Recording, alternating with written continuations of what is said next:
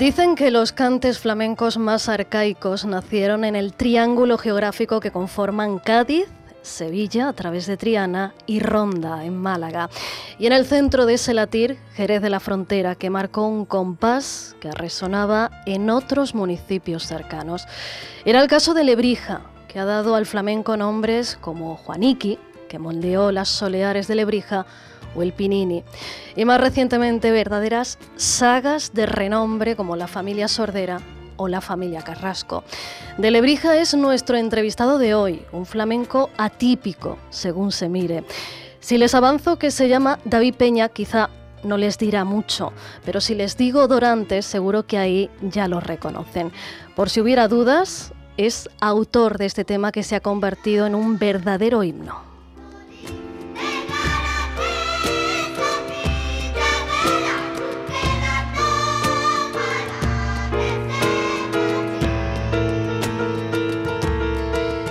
Es Sorobroy. Lo escuchamos por primera vez en 1998 dentro de su primer disco, pero esta canción había nacido años antes, cuando Dorantes tenía tan solo 14 años. Aquello de hacer flamenco con un piano, si no era una revolución, era al menos una escaramuza muy seria, un giro que abrió un universo al flamenco. Ahora Dorantes presenta nuevo disco.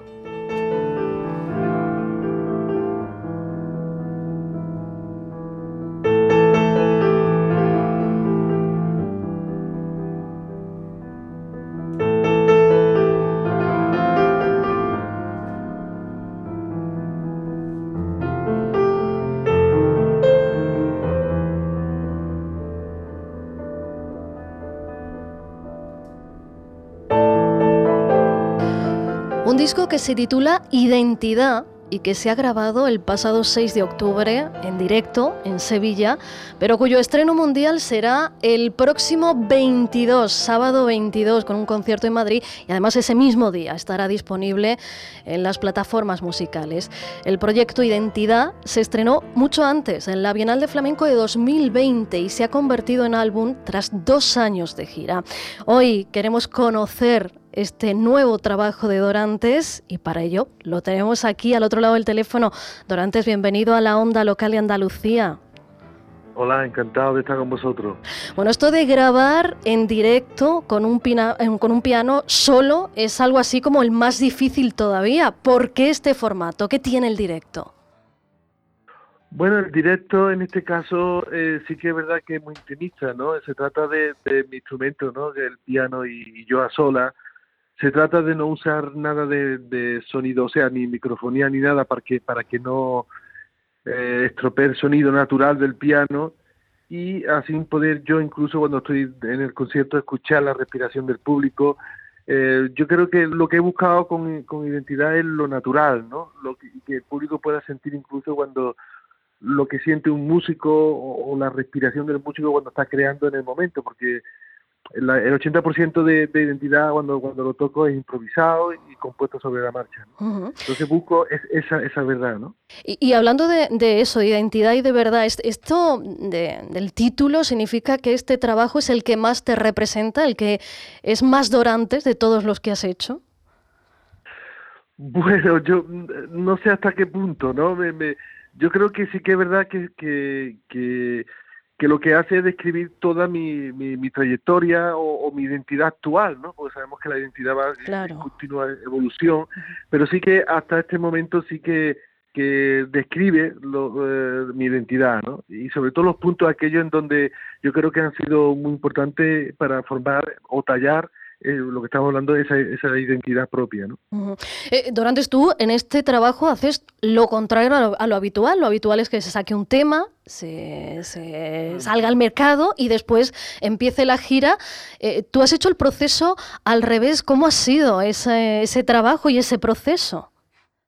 Bueno, pues, ese proceso ha sido muy bonito porque realmente lo que sí es verdad que lo pensé así, porque está, estamos claro, está claro que, que se trata de, improvisar en el momento, de, de concentrarse y de empezar a componer ese creativo en, en un plazo de tiempo, ¿no? Y, con el público delante. Entonces yo digo, pues lo más lógico para, para este proyecto es empezar a caminar y una vez que yo esté hecho a, esa forma, ¿no? A esa forma de, de, crear y, de hacer en directo música, lo grabo. Entonces eh, he tenido dos años de, recorrido eh, y he estado en muchos sitios y todo todos los lugares eran sin microfonía, sino con el propio sonido de la sala, las paredes y, la resonancia y el piano también con su sonido a madera, su sonido a, los lo armónicos de las cuerdas y mi respiración y mi sentir y creo que ese era el, proceso ¿no? que, requería este proyecto. Y en estos dos años, donde dices has llevado eh, eh, identidad por muchos lugares, muchos espacios diferentes, supongo que también ha ido cambiando, ha ido creciendo y enriqueciéndose de cada experiencia.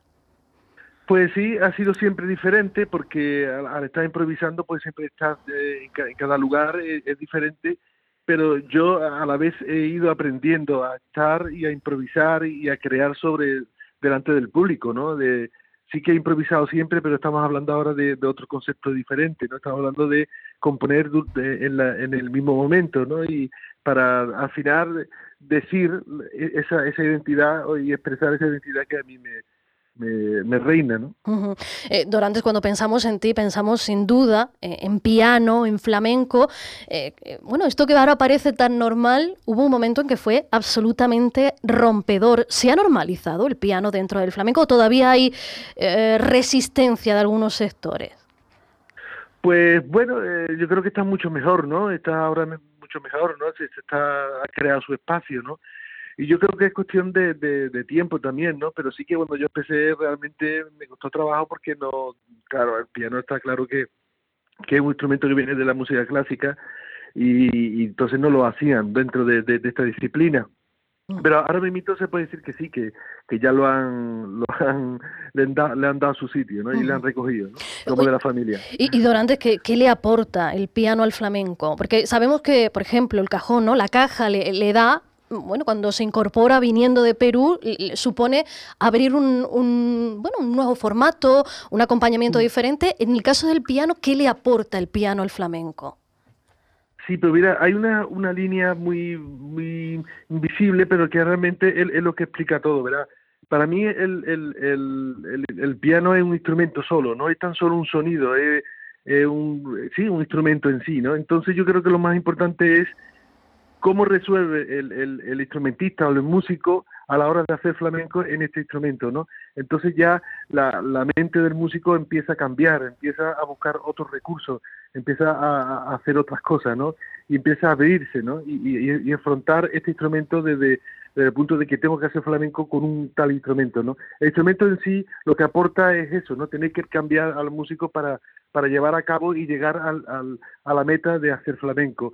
Entonces al final lo que se resume todo es en el creativo, en la creación, en el músico que, que el que va cambiando todo, ¿no? Entonces al final quien aporta realmente más que el instrumento es el músico y, el músico ante un piano eh, crea crea un mundo más orquestal, ¿no? Porque está claro que el instrumento del piano es el instrumento que ha usado todos los grandes compositores de la historia de la música clásica, ¿no? Entonces crea como un abanico mucho más amplio, un mundo sonoro mucho más más, y también más polifónico y, todo, todo, lo demás, ¿no? Y, durante ese enriquecimiento de ida y vuelta, quiero decir, e, el piano enriquece el flamenco, pero también el piano se enriquece por el flamenco. Sí, eh, es curioso, pero sí que es verdad que allí es donde voy, que, que cuando voy a algún sitio de nueva, ¿no? Pues eh, aquellos que escuchan el, el piano flamenco, pues le, resulta muy muy atractivo porque es un instrumento que se está acostumbrado a escuchar en Chopin, ¿no? en, los clásicos. Y claro, y escuchan ese instrumento sonando a una música como es el flamenco tan pura, tan directa y, tan expresiva que, se enamoran rápido, sí. Eh, Dorantes, decía yo en la introducción, no sé si será verdad, me tienes que corregir, que, que esa obra maestra que es Orobro y que se convirtió bueno, e, en un verdadero himno del flamenco, eh, la compusiste con 14 años. ¿Es, ¿Es, así? ¿Con 14? Sí, sí, sí, y, cómo sale una obra maestra a esa edad?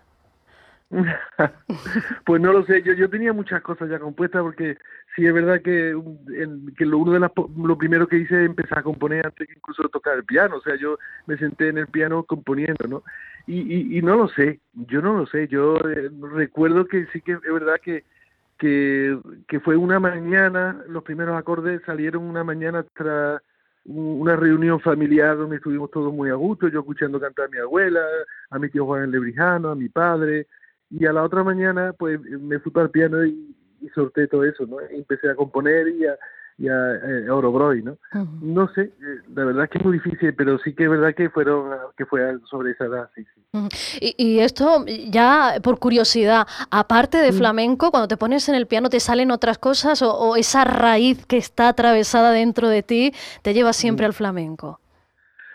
Bueno, yo estudié en, la carrera de piano en el Conservatorio de Sevilla, estudié con Pina Bilbao, que era la catedrática, y bueno, he tocado mucho clásico, ¿no? Yo todo, todo ¿no? De Beethoven, Chopin, eh, Debussy, Ravel, bueno, todos los clásicos, esto lo, lo he tocado muchísimo y, y hay a veces que, que es verdad que me decían que, por ejemplo, cuando tocaba Bach, eh, dice que, le, que, que se me notaba que era flamenco, claro, es normal, mm. lógico, ¿no? Porque la, la música primaria y, y la que a mí me ha formado antes que la clásica es el flamenco, ¿no? Y ese lenguaje, ese tejillo de flamenco no se me quita en la música aunque toque otro compositor. Esto es como el acento, ¿no? Esto es como el acento que nos acompaña allá donde vamos, por más que lo forcemos, está ahí. Está ahí. Entonces, claro, sí, tocó mucho a, los clásicos, mucho, mucho, me, me gusta mucho. Y, y, Dorantes, el sábado es el día bueno del lanzamiento de este, de este disco y además se va a poder eh, ya descargar y escuchar a través de las plataformas. Eh, ¿Cómo tienes preparado ese concierto? ¿Estás nervioso? ¿Va a ser en Madrid? Pues mira, pues, sí, en Madrid, en, en los teatros del canal y lo estoy afrontando, claro, eh, intentando no escuchar mucho el disco para que no me influencie mucho, ¿no? Porque ya está grabado y, tiene que ser todo improvisado, pero pero estoy concentrándome mucho eh, al final, ¿no? Se trata de concentrarme, de, de ir pasar por esos seis puntos que, que, que, que, son seis temas, en los cuales los seis marcan un momento de mi vida, que, que expresan a través de sonido momentos de mi vida, centrarme en ello y, ya está solamente eso, ¿no? De prepararme para, para estar bien de, ágil eh, técnicamente y, y, tranquilo de, la mente y, sentarme y empezar a componer. ¿no? Y, una cosa, ¿e-, ¿este concierto es el fin de la gira después de dos años girando o va a continuar y vas a seguir llevando identidad a otros rincones? Sí, continúo, o sea que luego me voy a Tenerife, luego me voy a... ¿Y por Andalucía ¿qué, qué tenemos por Andalucía? Andalucía, pues creo que no. En Andalucía no, no hay nada por ahora. No, bueno, pues habrá que. Ahora, desde aquí hacemos un llamamiento, que habrá que, que agendarlo. sí. Bueno, pues Dorantes, que vaya muy bien ese 22, ese bueno, pues ese eh, lanzamiento oficial en ese concierto en Madrid y ya se podrá escuchar el álbum en las plataformas musicales después de dos años rodando. Es una forma diferente de hacer música, de, de hacer llegar trabajos que ya están trabajados, amoldados, que ya, bueno, pues tienen un encaje, que ya tienen una solera y un trabajo y un camino andado. Que vaya muy bien y que sea todo un éxito. Gracias, Dorantes. Muchísimas gracias, gracias y por este ratillo. Muchas gracias.